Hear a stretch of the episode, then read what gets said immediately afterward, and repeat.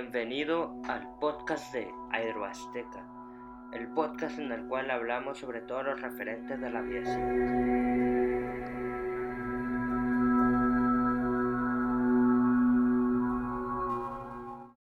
Hola y bienvenido al episodio número 6 del podcast de Aeroazteca, en el cual hablaremos del despegue del vuelo 90 de Air Florida. Las condiciones climáticas siempre juegan un papel preponderante en cada vuelo que se haga. Y cuando esas condiciones son extremas, hay consecuencias y no son precisamente buenas. Lo que a continuación veremos es un accidente casi olvidado, uno de la década de los ochentas, en Washington, D.C., Estados Unidos, en que se conjugaron errores de apreciación de los pilotos durante una violenta nevada. Prepárense a escuchar la tragedia del vuelo 90 de Air Florida. Es el 13 de enero de 1982. En el Aeropuerto Nacional de Washington, D.C., había inquietud ya que se vivía una de las peores nevadas de esa época. Varios vuelos habían sido cancelados para molestia de varios pasajeros. En la pista, los trabajadores no se han abasto intentando deshielar varios aviones que esperan turno mientras cede un poco la cerrada nevada y entre estos aviones demorados hay uno, el vuelo 90 de Air Florida. La aeronave se trata de un Boeing 737-222 con número de matrícula November 62 Alpha Foxtrot. Debe cubrir el vuelo 90 con destino al Aeropuerto Internacional de Fort Lauderdale, Hollywood, en Fort Lauderdale, Florida, y tendrán una escala en el Aeropuerto Internacional de Tampa, en Tampa, Florida ya están en sus lugares 74 pasajeros que serán atendidos por tres sobrecargos. En los mandos se encuentra el capitán Larry Whitton y el primer oficial Alan Petit, que juntos acumulaban 10.150 horas de vuelo. Los pilotos se encuentran algo preocupados por la nevada, ya que a causa de esta ya van muy retrasados en, su salida, y en cierto momento el capitán hizo la petición de deshielo de las alas, dado que se les había acumulado demasiada nieve, así que los trabajadores aeropuertarios proceden a deshielar las alas del vuelo 90. Resulta que ese mismo avión, con la misma tripulación, había venido horas antes de Miami, cumpliendo otro vuelo que acabó en Washington. Ahora llevarían ese avión de regreso a Florida y según su itinerario ya estaban aproximadamente una hora y cuarenta y cinco minutos retrasados gracias a la nevada. Poco después, las condiciones mejoraron un poco, y entonces viene el primer error de los pilotos. Un remolcador debía sacar al avión a pista, pero no podía rodar, patinaba en el hielo y no se podía agarrar al pavimento. Es entonces que los pilotos intentan alejarse de la puerta de abordaje por sus propios medios, usando los reversores de las turbinas, no lo consiguen y aún así lo siguen intentando, sin darse cuenta que en esa maniobra los motores están tragando mucha nieve. Al final, otro remolcador con cadenas en las ruedas logra sacar a pista al avión para que tome su turno de despegue. Luego se da el segundo error de los pilotos. El capitán Whitton debió darse cuenta de que se había vuelto a acumular hielo y nieve en las alas, pero por temor a perder su lugar de salida y retrasarse aún más, se intentaba volver a la puerta de abordaje para otro tratamiento de deshielo. Se quedó en la pista de salida esperando su turno. No le pasó por la mente que la decisión que tomaría sería fatal. Ya en la pista de salida, se da una plática entre el capitán Whitton y el primer oficial Petit acerca del problema del hielo en las alas. El primer oficial Petit es una pérdida de tiempo intentando deshielar las alas. Te da una sensación falsa de seguridad.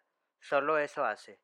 El capitán Whitton responde, sí, pero eso es lo que hace felices a los federales. Se refería a las autoridades del gobierno federal. Los pilotos se disponen a seguir en la espera para el despegue y van justo detrás de un avión DC-9. Se acercan a ese avión lo más que pueden, para aprovechar el calor que generan los motores de ese avión para deshielar sus propias alas. Ese fue el tercer error, el creer que el chorro caliente de los motores del DC-9 ayudaría al vuelo 90 a deshielar las alas. no se habían dado cuenta que por lo extremoso del clima, la temperatura estaba cercana a los 0 grados centígrados. El chorro de aire que mandaba las turbinas del DC-9 se convertía en un ventarrón helado, que contribuyó a aumentar aún más la capa de hielo de las alas del vuelo 90. Los pilotos literalmente se estaban autosuicidando. Como no tenían mucha experiencia en vuelos con clima nevado, tanto el capitán Whitton como el primer oficial Petit estaban a punto de pagar la novatada, y por desgracia se iban a llevar por delante a varios de sus pasajeros. El capitán Whitton escuchaba lo que el primer oficial Petit comenzaba a leer acerca de las lecturas de los instrumentos en el sentido de que al parecer había un problema con el desarrollo de potencia del 737, pero parece ser que el capitán desestimó lo que su primer oficial le dijo y sigue adelante con el despegue. Si lo hubiese escuchado, podrían haber abortado el despegue y es que para ese momento en que el capitán recibió esas indicaciones, había bastante pista para abortar el despegue evitarse problemas, pero no lo hizo y ese fue el cuarto error de los pilotos. Ya en el aire, ocurre que el avión no alcanza a tener velocidad de sustentación y cae en lo que se conoce en el medio aeronáutico como estado. Es decir, se quedó casi parado en el aire para después empezar a caer. Lo que sigue es un desesperado diálogo entre los pilotos antes de la tragedia. Aquí escucharán el audio de los últimos segundos del vuelo 90 de Air Florida.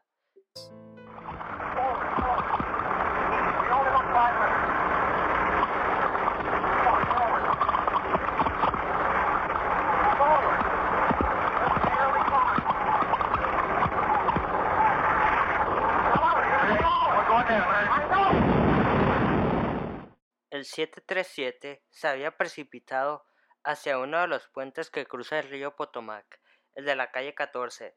En su caída aplastó a seis automóviles y a un camión que se hallaban en ese puente, y al mismo tiempo dañó parte de una vía férrea que corre paralela a ese puente, y posteriormente cayó a las congeladas aguas del río. En el puente fallecieron cuatro personas, eran automovilistas, y en el avión que se había sumergido solo salieron cinco personas que se aferraban a lo único que no se sumergió del avión, la cola. Como las condiciones climáticas eran severas, muchas oficinas habían dejado a sus empleados salir antes para reunirse con sus familias y protegerlas. Es por eso que a la hora del accidente habían demasiados automovilistas, y eso propició en gran medida que la ayuda de ambulancias y equipos de rescate que tanta falta hacía no pudiera llegar a tiempo al sitio del desastre. Cerca de ese lugar, en el río, había un remolcador del servicio de guardacostas de los Estados Unidos. Era el Capstan.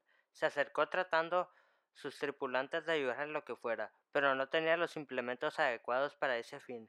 Trataban de improvisar salvavidas que lanzaban a los supervivientes, pero estos no podían alcanzarlos y ni pensaron meterse a nadar con el agua tan helada como estaba, así que se quedaron cerca para marcar la zona en espera de los equipos de rescate.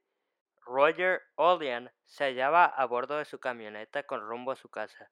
Estaba por cruzar el puente de la calle 14 y por la nevada cerrada no vio lo que había pasado, pero se escuchó otro hombre que gritaba que un avión se había estrellado, y sin pensarlo dos veces se acercó al lugar para ver qué podía hacer, y entonces hizo algo que podría considerarse insensato. Se lanzó al agua para salvar a los pasajeros. Tres militares que trabajaban en el Pentágono vieron lo que Olean hizo y también se acercaron a la ribera del Potomac para ayudarlo. Si es que acaso salía con vida de esas heladas aguas. Ellos eran Steve Rains, Aldo de la Cruz y Steve Bell.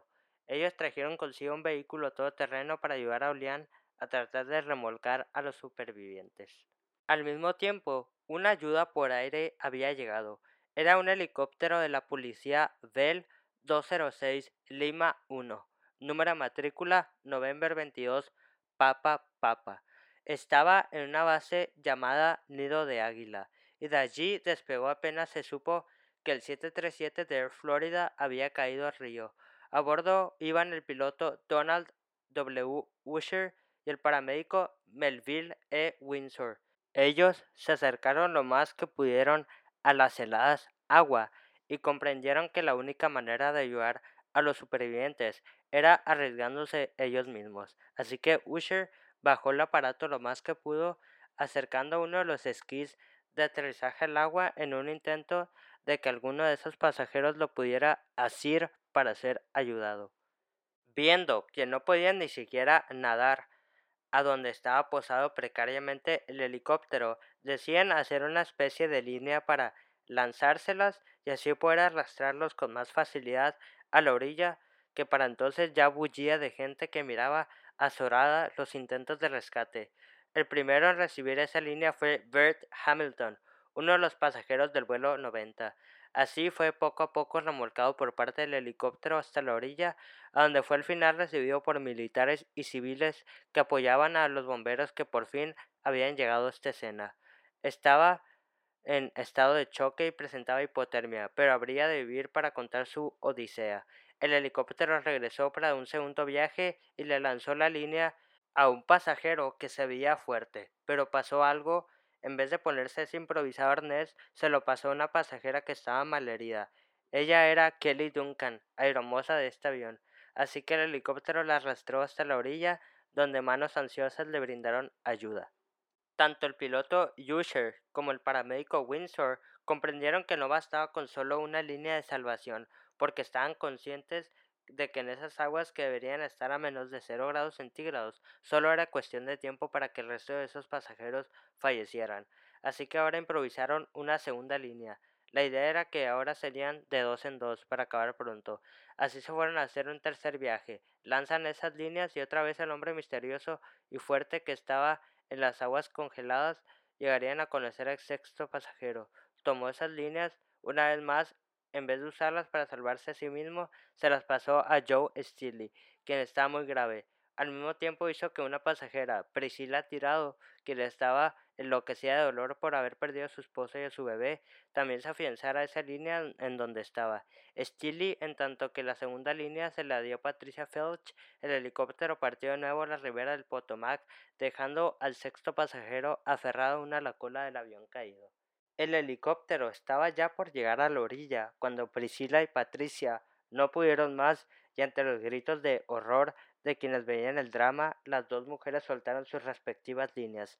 El helicóptero logró acercar a Steele a donde estaban los rescatistas y de inmediato regresaron a lanzar las líneas de salvación a las dos mujeres, pero los tripulantes del helicóptero estaban desesperados porque las mujeres estaban muy débiles.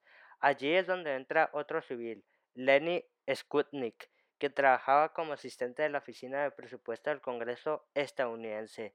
Al ver lo que pasaba con las dos mujeres, no lo pensó dos veces, se quitó la ropa y las botas y haciendo caso omiso de la temperatura extremosa, se lanzó al agua para sorpresa de quienes veían aquello. Se puso a nadar hasta alcanzar a Priscila tirado, la jaló a la orilla y allí fue rescatada. El aparato regresó ahora para ayudar a Patricia Felch. Entonces el paramédico Windsor se atrevió a salir del aparato y bajar al agua, para hacer que la mujer se afianzara a la línea y pudiera ser remolcada. Una vez salvadas esas dos mujeres, lo que seguía era regresar por el sexto pasajero, así que vuelven pero ya no estaba a flote la cola del avión. Buscaron y buscaron. Ya habían pasado más de veinte minutos y sabían que una persona, por muy fuerte que fuera, no podría resistir tanto tiempo en el agua helada. Pero habiendo visto cómo de manera desinteresada había seguido dos veces la línea de salvación, confiaban en poder hallarlo y rescatarlo para luego darle las gracias por su heroísmo. Pero daban vueltas y vueltas y más vueltas y no lo podían ubicar. Aquello era descorazonante. Ese misterioso hombre ese sexto pasajero había desaparecido. Parecía que fuera un ángel salvador de los más desvalecidos en momentos de apuro. ¿Por qué se había ido así? Los tripulantes del helicóptero no podían contener las lágrimas de tristeza, no lo podían creer, vieron morir a un héroe. Las investigaciones recayeron entonces en la Oficina Federal de Investigaciones, FBI o Federal Bureau Investigation, porque en principio se temía un atentado a la capital del país, pero al final acabarían colaborando con la NTSB, Oficina de Seguridad de Transporte Nacional o National Transport Safety Board, para determinar las causas de la caída del vuelo 90. Al final se aclararía que fue error de los pilotos. se hizo hincapié en el sentido de la falta de experiencia de ambos pilotos en vuelos con climas extremosos. El hecho de que el capitán Whitton hubiera rechazado un segundo tratamiento antihielo fue también resaltado, así como haber hecho caso omiso de lo que su primer oficial Petit le había comentado acerca de que según sus instrumentos no se había desarrollado potencia necesaria para hacer un despegue exitoso.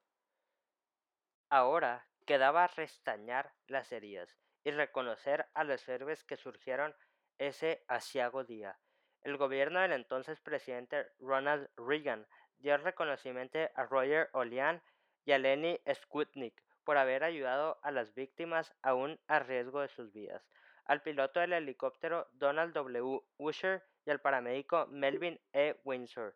También se les dieron reconocimientos importantes tanto civiles como de gobierno, incluyendo el prestigioso premio Carnegie al heroísmo.